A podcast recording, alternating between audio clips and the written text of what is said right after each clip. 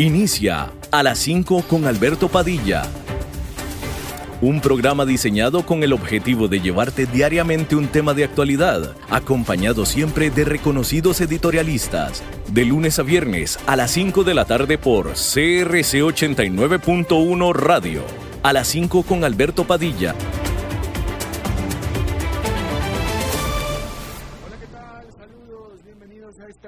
De A las 5 con su servidor Alberto Padilla. Muchísimas gracias por estarnos acompañando en este inicio de semana, el cual está llegando ya a su fin. Espero que haya tenido un muy buen fin de semana allá en cualquier parte donde nos esté escuchando.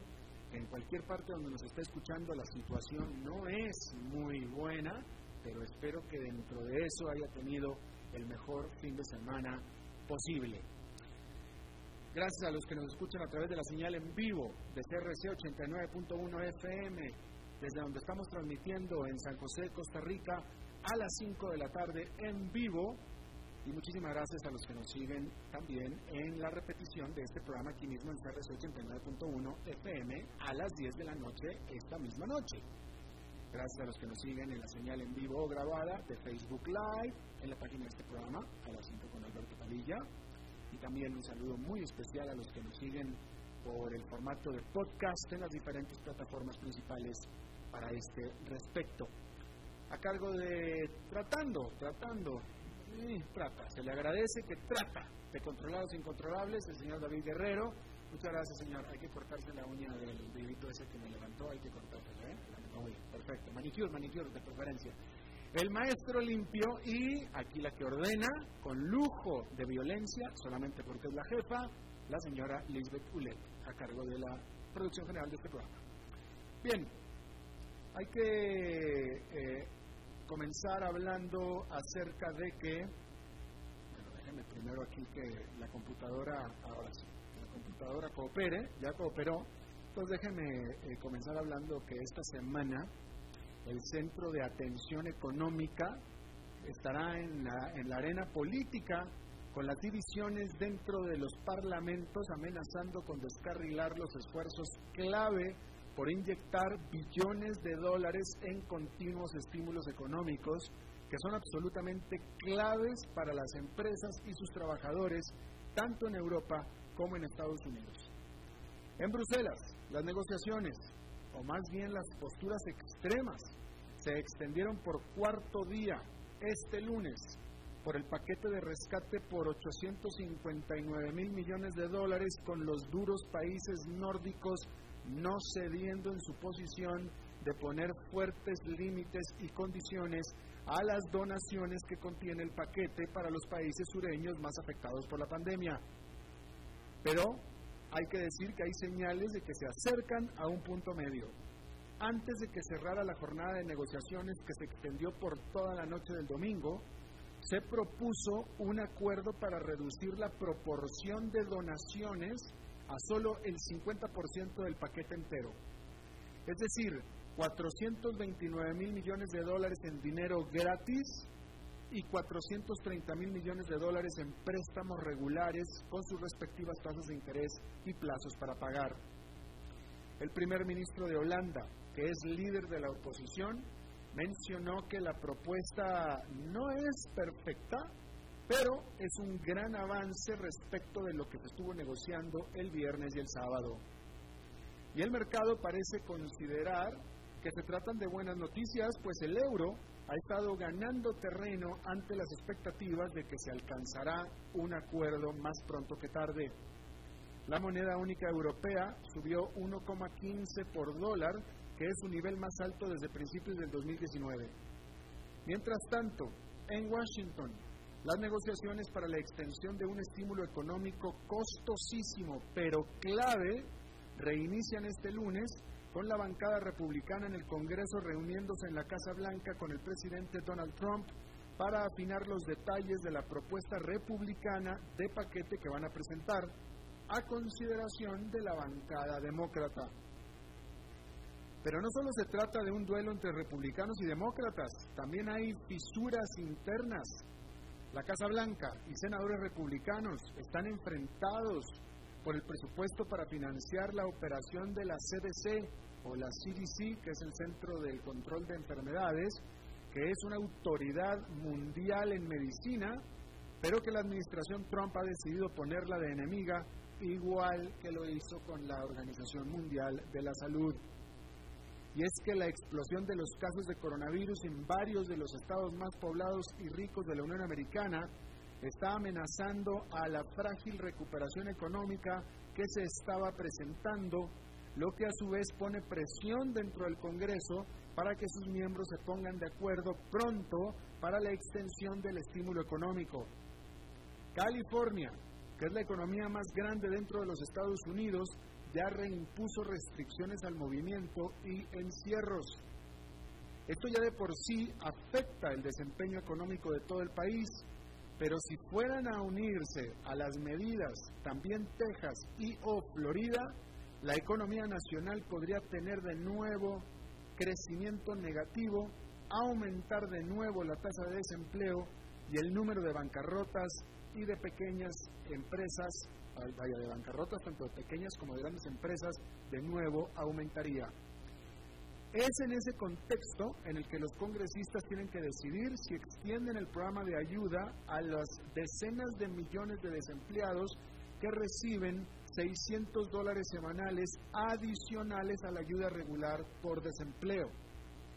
Este programa de ayuda adicional vence el 31 de julio y si los congresistas no se ponen de acuerdo, más de 25 millones de personas tendrán 600 dólares menos por semana para gastar, para pagar alquileres, etc. Pero no parece que haya acuerdo pronto en el Congreso. ¿Usted sabe dónde está el principal punto de desacuerdo en el Congreso con este asunto de la ayuda? Bueno, pues que los demócratas quieren de hecho aumentar la ayuda. Ellos quieren dar, aumentar al doble la ayuda. Que cada desempleado reciba 1.200 dólares semanales extra.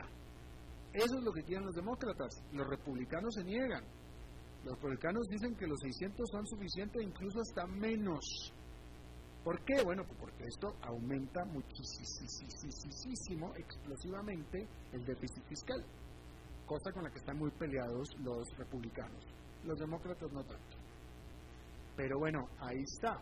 Si llegara a prosperar la eh, propuesta demócrata de aumentar al doble esta ayuda, el crecimiento económico sería explosivo también. Porque bien, y aquí lo hemos estado informando, aquí lo hemos estado subrayando todo el tiempo, bien se dice, se sabe que la recuperación económica que se venía dando era justamente por esos 600 dólares que los desempleados, que son decenas de millones, están recibiendo semanalmente. Lo mismo, por tanto, si no se extiende la ayuda, entonces vendría, y reiteramos, un desaceleramiento económico muy, muy importante. ¿no? Bien, en otro orden de ideas, los inversionistas parecen cada vez más contentos con el cronograma que se ha estado dando para la posible vacuna contra el COVID-19, al estar el gobierno de los Estados Unidos haciendo órdenes de compra adelantadas al tiempo que se sigue acumulando información sobre los experimentos que se están realizando. El Deutsche Bank liberó este lunes una encuesta a 500 profesionales del mercado en el que muestra que el 56% de ellos está optimista de que habrá una vacuna en los próximos 12 meses. Se trata de un 37% más de lo que esperaban lo mismo el mes pasado. Este optimismo se da al tiempo que grandes farmacéuticas están liberando estudios clínicos que lucen prometedores, lo que está haciendo impulsar las acciones de ellas, por no decir que del sector. Este lunes, el semanario médico especializado británico The Lancet publicó que hasta ahora la vacuna que están desarrollando la Universidad de Oxford y la farmacéutica AstraZeneca y que ha sido probada en 1077 voluntarios se ve muy prometedora. AstraZeneca ya ha firmado acuerdos con varios países para proveerles de cientos de millones de dosis una vez que la vacuna muestre ser segura y efectiva y por tanto esté lista. Las acciones de la empresa han subido 24% en lo que va del año. Otro prospecto de vacuna que está llamando la atención es el que están desarrollando la estadounidense Pfizer y la alemana BioNTech, a la que las autoridades médicas de Estados Unidos le concedieron la vía rápida a dos de las cuatro vacunas que está haciendo pruebas para desarrollar, lo que aceleraría el trámite para su eventual aprobación, a dos de las cuatro en las que están trabajando. Por su parte, este lunes, el Reino Unido dijo que aseguró 30 millones de vacunas de los prospectos de Pfizer y otros 100 millones de dosis de una candidata de la francesa Valneva. Las acciones de Pfizer ganaron 7% solo la semana pasada, mientras que las de la alemana BioNTech un 21%. Las acciones de Valneva subieron 10% solo el lunes. Pero no solo las acciones de las vacunas están acaparando los favores de los inversionistas, también las de los tratamientos e incluso mucho más dramáticamente. Las acciones de la biotecnológica británica Sinarigen explotaron 451% el lunes cuando la empresa reveló que las pruebas de su tratamiento para el coronavirus mostraron que efectivamente hace reducir el número de pacientes que necesitan de respiradores. En el año, las acciones de esta empresa han explotado casi 3.000%.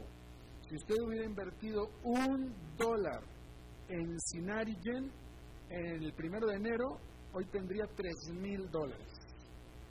Así. Bueno, en otra información, déjeme le digo que la India ha venido rompiendo récords nada deseables ni envidiables. El viernes pasó a ser el tercer país del mundo después de Brasil y Estados Unidos en cruzar el millón de infectados por COVID-19. El domingo rompió récord diario de más de 40 mil nuevos casos. A esta hora del lunes tiene más de 1.150.000, o sea que del viernes a ahora ha aumentado más de 150 mil nuevos casos. La cantidad de fallecimientos en la India luce muy modesta para una, para una nación con 1.400 millones de habitantes, pero lo más probable es que estén contando de menos. Y es que las vastas zonas rurales son de particular preocupación. La gente en los pequeños poblados tiene pocas maneras de ser diagnosticados y recibir tratamiento médico y millones de trabajadores de las ciudades que perdieron su empleo regresaron a sus lugares de origen cargando con ellos al coronavirus, haciendo que algunos estados de la India restablecieran confinamientos.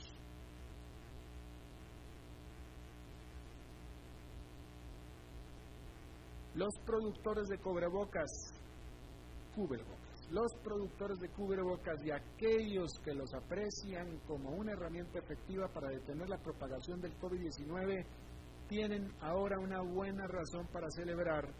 Y es que a partir de este lunes, prácticamente todas las grandes cadenas comerciales de Estados Unidos, desde Walmart hasta CVS y Kohl's, decidieron seguir el ejemplo de Best Buy y Costco en exigir el uso de, de cubrebocas para todo aquel que quiera visitar sus establecimientos. Al ir aumentando la pandemia en grandes zonas del país, la CDC, que es el Centro del Control para las Enfermedades, ha reiterado su recomendación para que la gente se tape nariz y boca. Pero la adopción del cubrebocas ha sido mixta, lo mismo que la actitud de los gobiernos al respecto. Más de la mitad de los estados ha ordenado el uso generalizado de los cubrebocas, pero otros políticos han entablado una lucha en contra de la obligación. Particularmente, el gobernador de Georgia derogó los ordenamientos locales de uso de cubrebocas y de distanciamiento social. Asimismo, entabló una demanda legal en contra del gobierno local de la ciudad de Atlanta para obligarla a que suspenda sus órdenes de confinamiento el gobernador de Georgia, Brian Kemp, asegura que al estar poniendo prioridad a las empresas sobre la epidemia, está poniendo a la gente por encima del populismo pandémico, dice él. Pero lo irónico es que las gigantes comerciales están justo priorizando la epidemia sobre sus propios resultados y por tanto tomando decisiones que el gobierno o los gobiernos no se atreven a tomar. Bueno, cambiando de tema, pero regresando a la India, déjeme le digo que los más grandes nombres digitales y tecnológicos de Estados Unidos han estado haciendo masivas inversiones en la India, que no solo es uno de los mercados más grandes del mundo, sino que cada vez tiene mayor importancia estratégica. Solo en lo que va de este año, nada más en lo que va de este año, las grandes tecnológicas estadounidenses han invertido 17 mil millones de dólares en la India.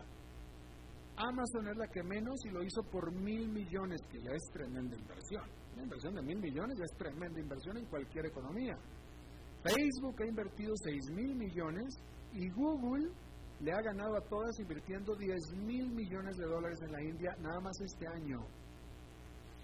Esta ola de inversiones subraya el advenimiento de la India como un país cada vez menos pobre y por tanto más apetecible. Hoy, hoy en día, en el país, en la India, este país tiene más de 700 millones de usuarios de Internet que es un 40% más que los que tiene toda Latinoamérica. Y todavía faltan otros 500 millones más que irán conectándose en los próximos años. Y ahora encima la geopolítica pareciera estar siendo también un catalizador. El conflicto diplomático y territorial que tiene con su vecino China ha tenido influencia en la industria tecnológica. Los propios ciudadanos indios, envueltos en un manto de nacionalismo, han comenzado a detestar y hasta boicotear a las digitales chinas en favor de las estadounidenses. Ni se diga el propio gobierno indio, quien ahora tiene sus intereses alineados con los Estados Unidos, quien también tiene sus productos, no, sus productos no, sus profundos conflictos con China. Bueno, en otra información, tal vez sea el rey del básquetbol, pero de lo que sí, de, lo que sí LeBron James es definitivamente rey es de las tarjetas de colecciones de básquetbol. Porque una tarjeta coleccionable de LeBron James se vendió en subasta por 1.800.000 dólares este domingo, rompiendo récord de venta para este tipo de artículo. El comprador fue el presidente del sitio web love.com. Love es L-O-B él se llama Lior Ávida. No que justifique el precio, pero tampoco se trató de una tarjeta cualquiera de la temporada 2003-2004 de los Cavaliers de Cleveland. La tarjeta incluye un parche de la camiseta de LeBron y es de una edición especial con el número de la camiseta de LeBron James, de las cuales solo se hicieron 23. El director de la casa de subastas en Nueva Jersey, donde se realizó esta venta por 1.800.000 dólares de la tarjetita, dijo estar impresionado, sobre todo tratándose de una tarjeta que no es vieja, puesto que solamente tiene 17 años, y de un jugador que aún está en la cancha. 1.800.000 dólares. Ya si hubiera costado 180 dólares, ya sería cara una tarjeta de papel, 180 dólares. 1.800 dólares ni, se diga. 18 mil, no está loco. 180 mil, por Dios. Pero 1.800.000 dólares por una tarjeta, bueno, pues ahí lo tiene usted.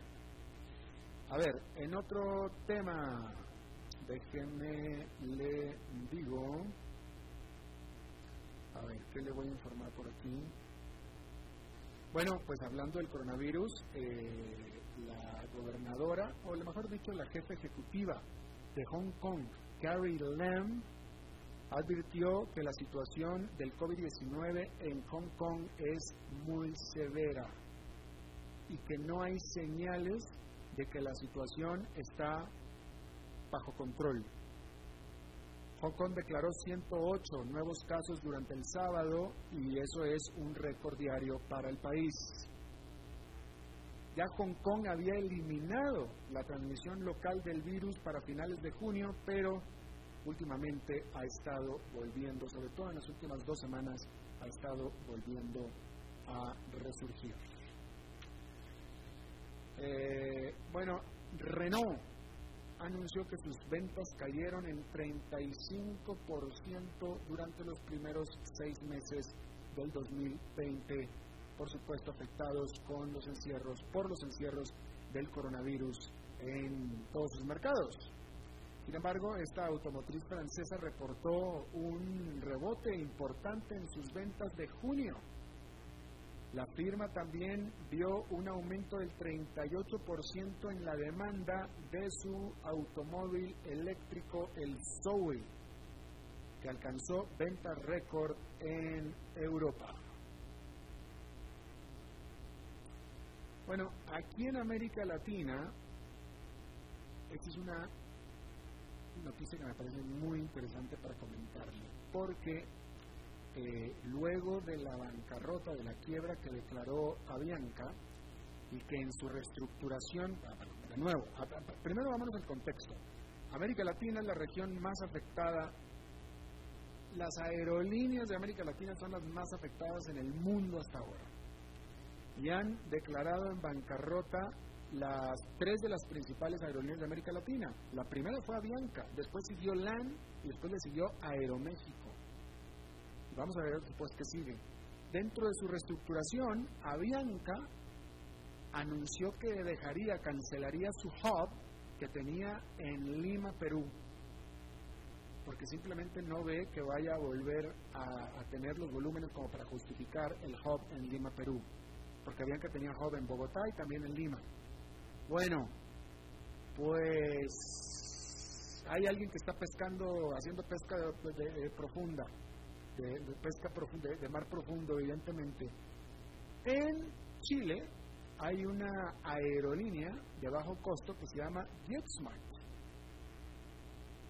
que es básicamente chilena. Bueno, pues JetSmart anunció que van a abrir un hub para vuelos internacionales en Lima, Perú y ellos creen que hay futuro en Lima, Perú, o en, como un hub como en Lima, Perú, para empezar a hacer vuelos regionales hacia el resto de América Latina desde, vaya a hacer lo que estaba haciendo Bianca, ¿no? Es interesante eh, la, la, oportunidad que está viendo JetSmart. También hay que decir algo. Cada vez hay más consenso entre la industria de la aviación comercial que el mercado que no se va a recuperar, cuando menos de manera notable, es el mercado de los viajes de negocios. Ese no se va a recuperar. Pero sí le ven más futuro por el lado de los viajes de turismo o de diversión. Y típicamente estas aerolíneas de bajo costo es a lo que se dirigen, típicamente, a los viajeros vacacionales, etc. Y ahí es donde seguramente viene el área de oportunidad que está viendo esta aerolínea JetSmart. Y bueno, se anunció que va a abrir este hub en Lima, Perú. Eh, antes de que se me olvide, déjenme le informo que allá en Nueva York regresaron, bueno, volvieron, permanecen las ganancias porque el índice industrial Dow Jones quedó con una ganancia marginal de 0,03%, pero el Nasdaq Composite sigue con su rally y este creció 2,51%, mientras que el SP500 con una ganancia de 0,84%. En las cifras del coronavirus, déjenme le doy la más actualizada, la última vez que chequé en Estados Unidos, a esta hora del día lunes, se estaban reportando 59 mil nuevos casos, los cuales acaban de actualizar a 61 mil Pareciera que está reduciéndose un poquito la tasa, pareciera, porque si están 61 mil hasta ahora, dudo que vaya a cruzar los 70 mil, que es como venía registrándose en los últimos días, pero vamos a ver si es esto así. Lo que sí es que va a cruzar muy pronto, para mañana cruza a los 4 millones de infectados Estados Unidos, Brasil 22 mil casos nuevos este lunes con 2.121.000 y como decía la India, 1.155.000 nuevos afectados. A nivel mundial hay casi 15 millones de afectados. Vamos a hacer una pausa y regresamos con esta entrevista.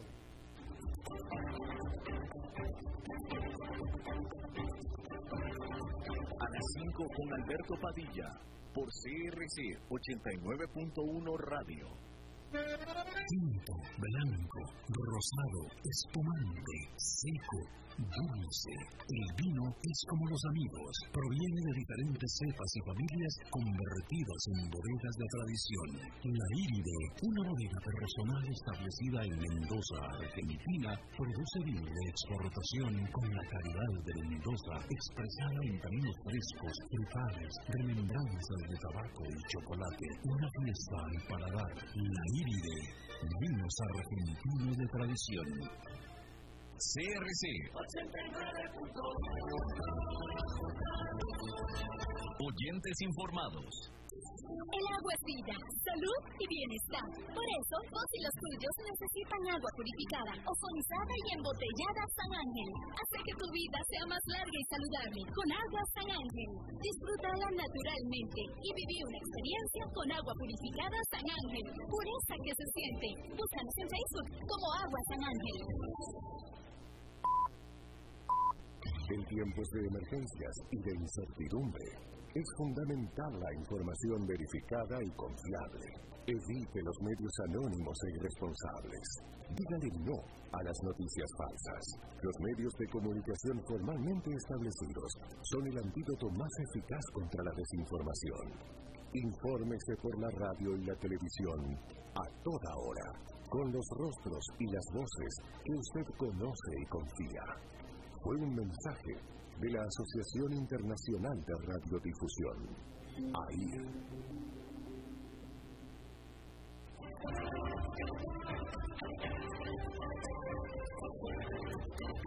Seguimos escuchando a las 5 con Alberto Padilla.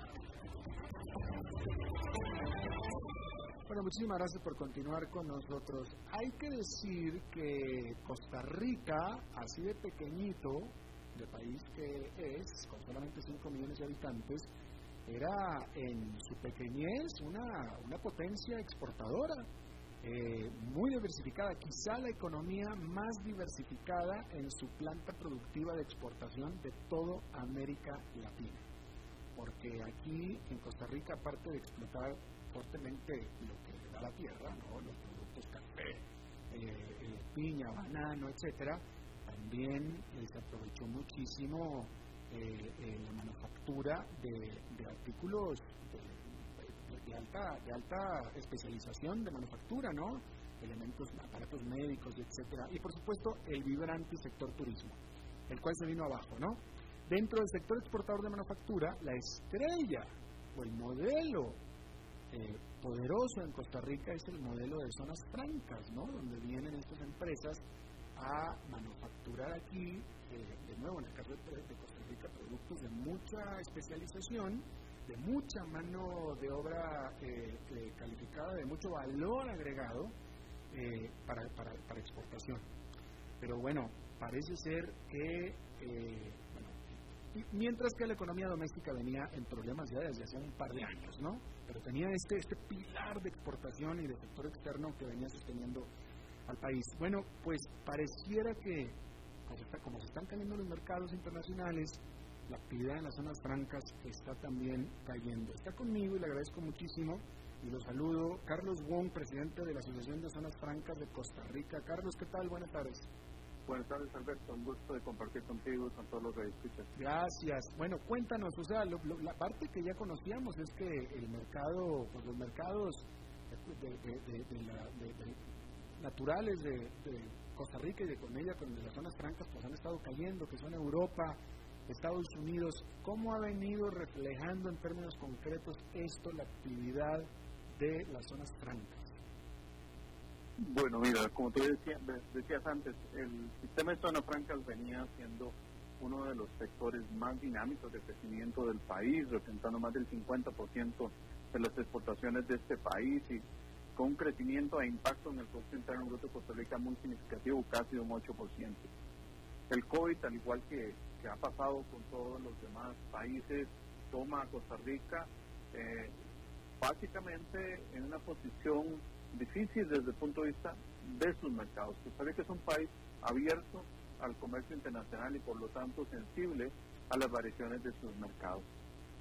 Entonces, cuando uno ah, ve las cifras del Banco Central de Costa Rica y ve que en el caso específico de manufactura tiene una caída de un 12% para mayo del 2020, eh, es una cifra de caída significativa, particularmente por la caída en la actividad exportadora de manufactura.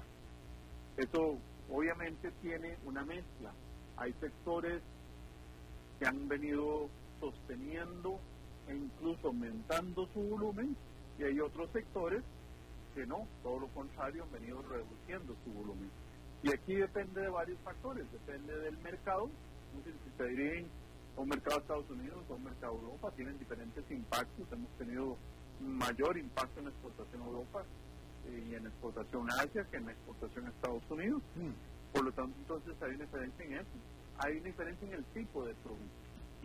Entonces podemos ver que en esa mezcla del sistema de zona franca tenemos algunos sectores que a pesar de esta situación crecen, por ejemplo, equipos de precisión y médicos, esta industria que está relacionada con la producción de equipamiento para la salud, en el cual muchos de ellos incluso eh, son componentes utilizados en procesos como los cardiovasculares o algunos componentes para la industria que produce este, respiradores otro tipo de equipamiento y la industria alimenticia, la cual ha venido pues, siempre demandando mayor producto.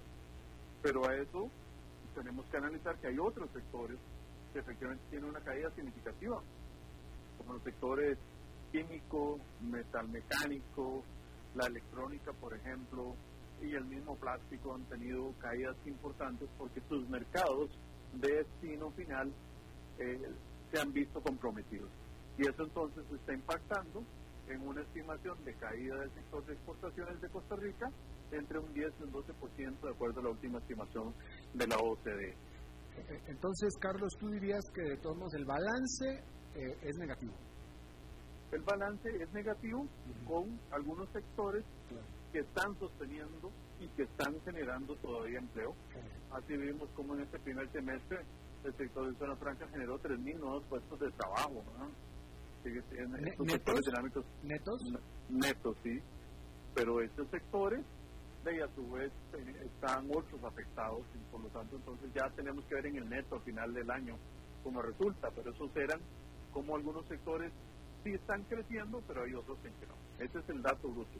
Eh, bueno, eh, eh, hay un balance neto positivo de 3.000 eh, contrataciones en, el, en las zonas francas, pero ¿cuántas cuántas se fueron? ¿Cuántas, si nos puedes decir cuántos, cuántos se fueron y si han cerrado empresas.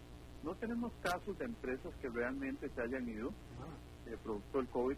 Sí tenemos casos de empresas que han reducido su volumen de producción, pero mantienen su empleo. Eso es algo bien importante. Este sector ha sido resiliente porque a pesar de una caída en sus mercados siguen manteniendo sus plantas, siguen manteniendo a sus empleados.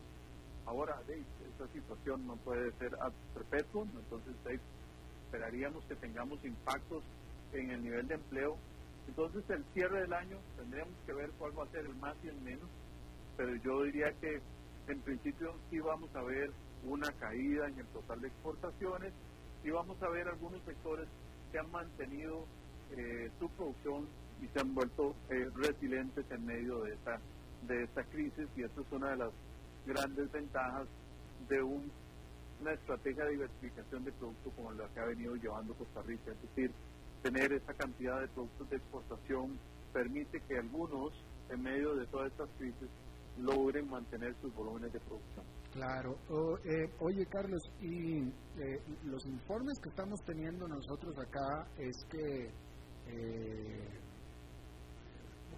bueno, China ha estado empezando a, epidemiológicamente hablando, la situación está un poco mejor en Europa y también en Asia. Un poquito mejor. Este, China está empezando a tener cifras positivas de crecimiento, de recuperación eh, y Europa un poco también. Y yo creo que la pregunta concreta para ti es, ¿no estás viendo que estos mercados están empezando a recuperarse? Todavía no. Bueno, la recuperación va muy lenta. En muchos de estos procesos, recordemos que nuestros principales mercados de destino son Estados Unidos, Europa y Asia viene como en cuarto lugar, el tercer lugar de una otra forma son la región latinoamericana.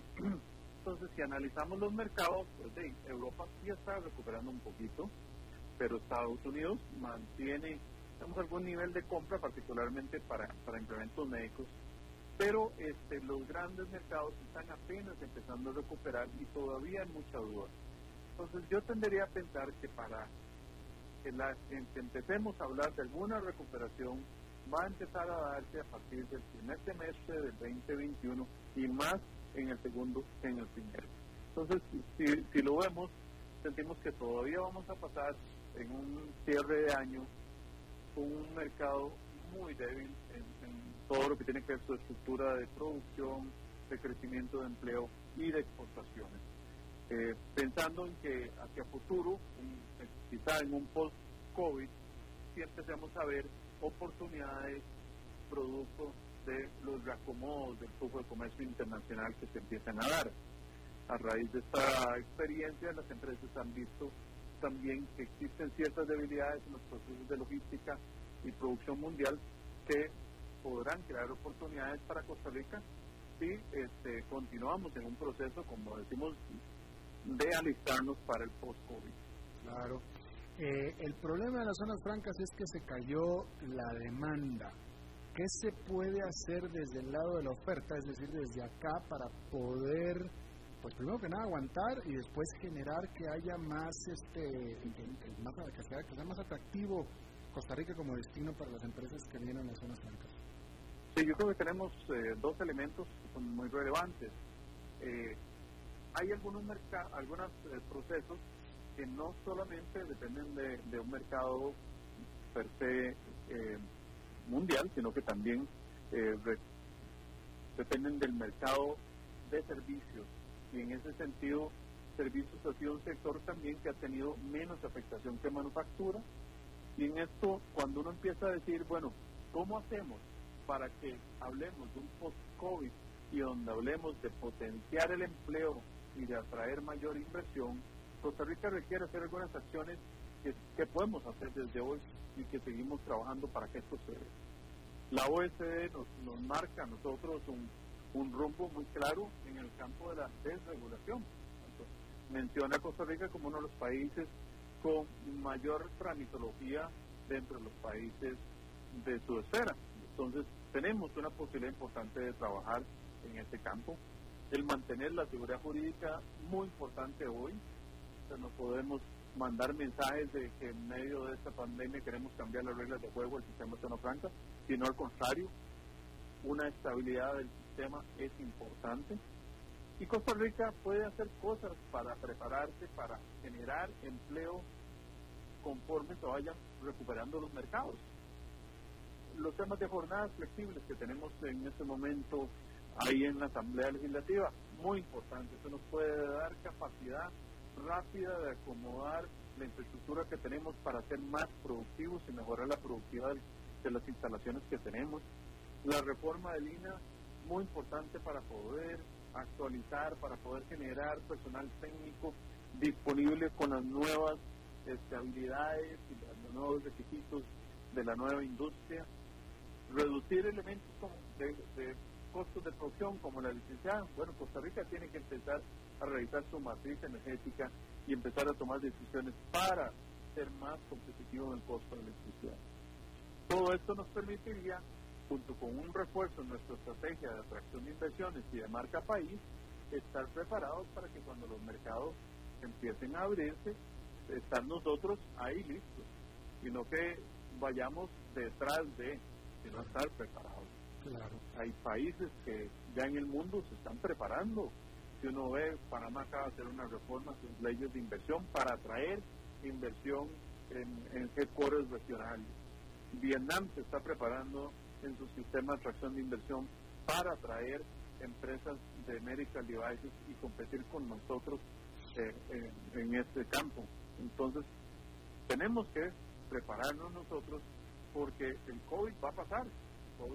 vamos a, tenemos la esperanza que va a salir una vacuna, que esto vamos a poder salir adelante y tenemos que estar preparados para este momento en medio de los retos que tenemos también como país.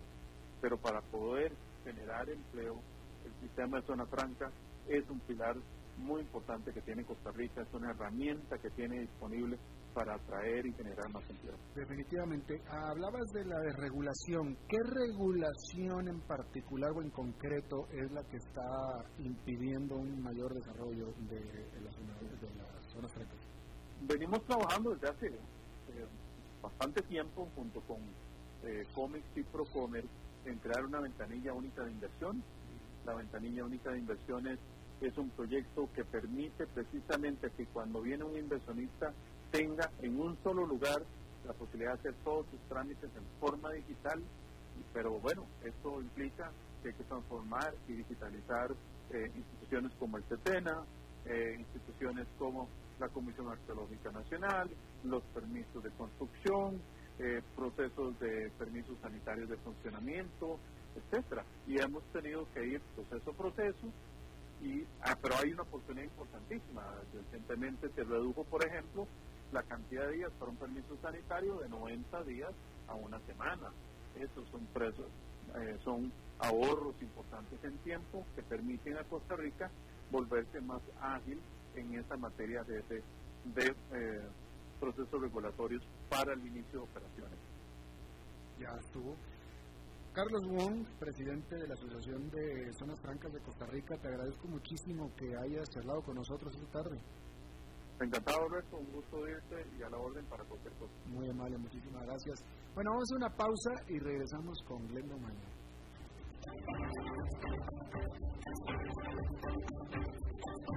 A las 5 con Alberto Padilla, por CRC 89.1 Radio.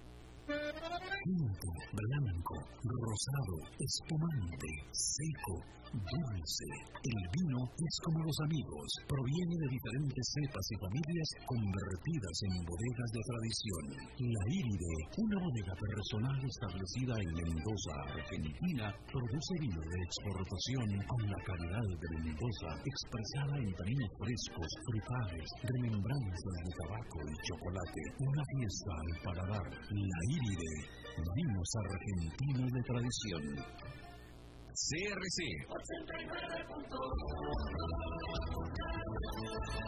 Oyentes informados. El agua es vida, salud y bienestar. Por eso, vos y los tuyos necesitan agua purificada, ozonizada y embotellada San Ángel. Hace que tu vida sea más larga y saludable con agua San Ángel. Disfrútala naturalmente y viví una experiencia con agua purificada San Ángel. Pureza que se siente. Búscanos en Facebook como Agua San Ángel. En tiempos de emergencias y de incertidumbre, es fundamental la información verificada y confiable. Evite los medios anónimos e irresponsables. Dígale no a las noticias falsas.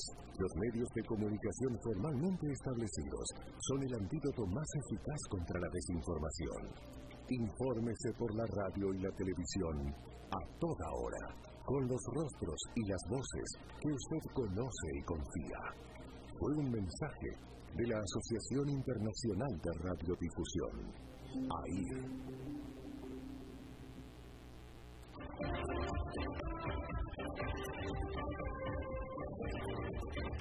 Seguimos escuchando a las 5 con Alberto Padilla. Buenos lunes, y los lunes son de Glenda Omaña, Glenda. ¿Cómo está mi amigo? Qué gusto saludarte y un gusto saludarlos a todos por allá. Y bueno, aquí eh, viendo las noticias positivas que todos estamos esperando, la esperanza de, valga la redundancia, en, vacunas, ¿no? Que es lo como que lo que decimos, cuándo llegará eh, la vacuna para poder salir de esto. Pero bueno, hay que tener mucha paciencia. Sin embargo, eh, hay noticias esperanzadoras, hay científicos de Inglaterra, en Inglaterra, de la Universidad de Oxford, que están diciendo que esta vacuna está activando el sistema inmune contra el virus, contra el coronavirus. Entonces es una posibilidad más, hay al menos cinco vacunas por lo menos, pero hay bastantes que están, están en ensayo eh, clínico en diferentes eh, países, una en China, también hay en Europa, en Estados Unidos. Hay varias eh, vacunas que pues que estamos viendo en diferentes días en las noticias que pues, pueden ser prometedoras y bueno, muchos dicen, bueno, ¿cuándo me va a llegar a mí? Es lo justamente lo que acabamos de preguntarle a Alberto y amigos y les recomiendo que escuchen la entrevista completa al epidemiólogo y especialista en salud pública aquí de la Universidad de Emory en Estados Unidos, aquí en Georgia, donde estamos. Él es el doctor Felipe Lovelo, con quien acabamos, acabamos de terminar una conversación. Ustedes pueden escuchar la entrevista completa en nuestra página de YouTube Glenda Hora, en Twitter Glenda Hora y también en nuestro Facebook en Glenda Umaña. Lo pueden escuchar, vale la pena porque él nos explicaba, bueno, que es muy importante que desde ahora, justo muchos lo están haciendo, los líderes de los gobiernos en materia de salud pues vayan definiendo cuál es exactamente esa población que va a tener la prioridad cuando llegue la vacuna. Ahora, hay vacunas diferentes, hay algunas vacunas que son eh, mejores para niños, otras para personas mayores, etcétera, pero lo primero que se tiene que determinar es cuál es esa población mayor de 65 años, 65 años con ciertas condiciones que son los primeros candidatos a esas vacunas. Eh, también, pues todo tiene que ser, decía, eh, llevar un orden y para ello, pues lo recomendable es que se haga a través de la Organización Mundial de la Salud. Eh, lo que preocupa un poco es que, como ya sabemos, el gobierno de Trump, el mismo presidente Trump aquí en Estados Unidos anunció que se desligaba totalmente de la Organización Mundial de la Salud.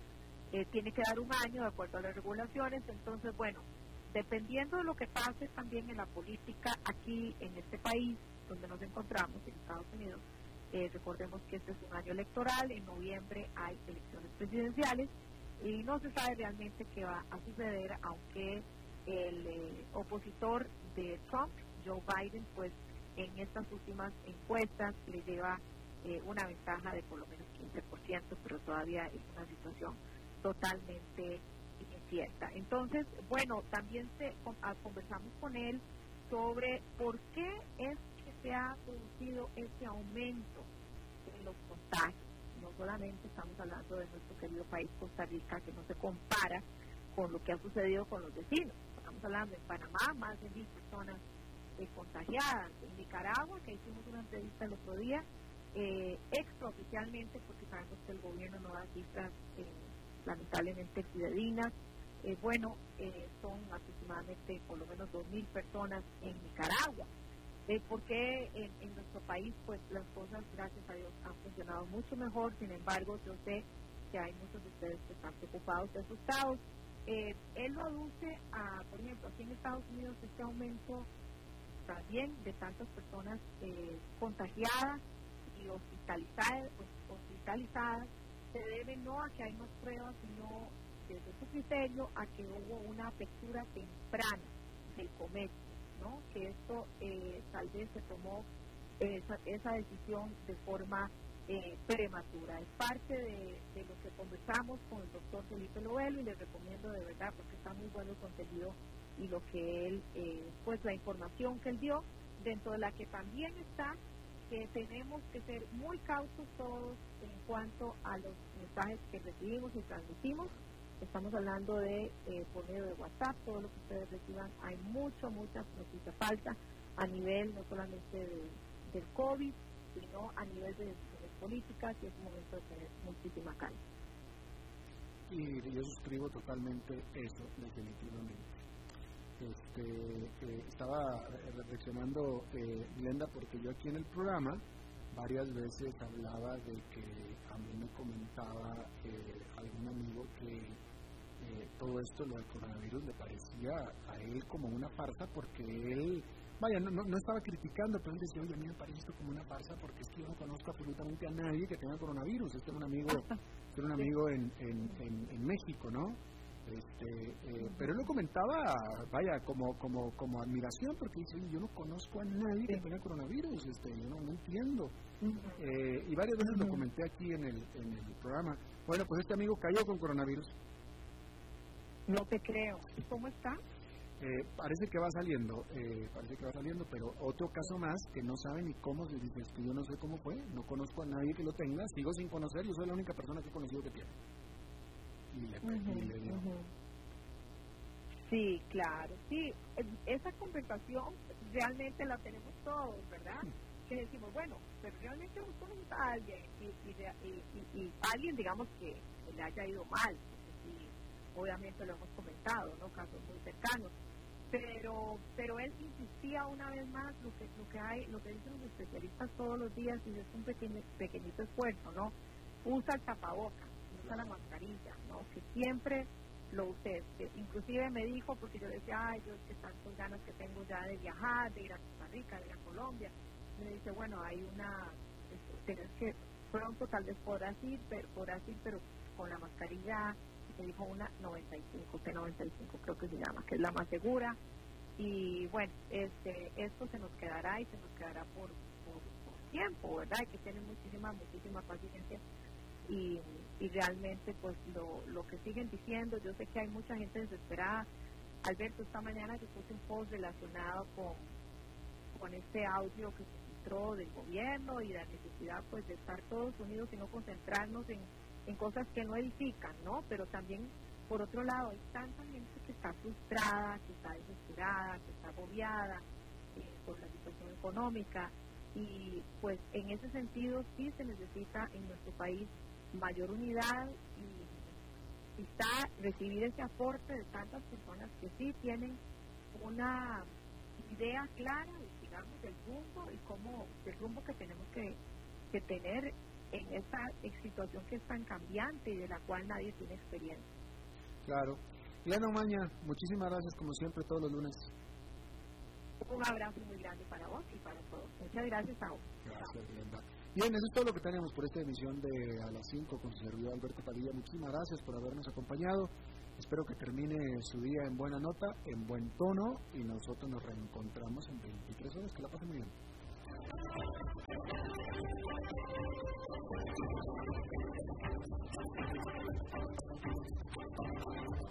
Concluye a las 5 con Alberto Padilla. Un programa diseñado con el objetivo de llevarte diariamente un tema de actualidad, acompañado siempre de reconocidos editorialistas, de lunes a viernes a las 5 de la tarde por CRC 89.1 Radio, a las 5 con Alberto Padilla.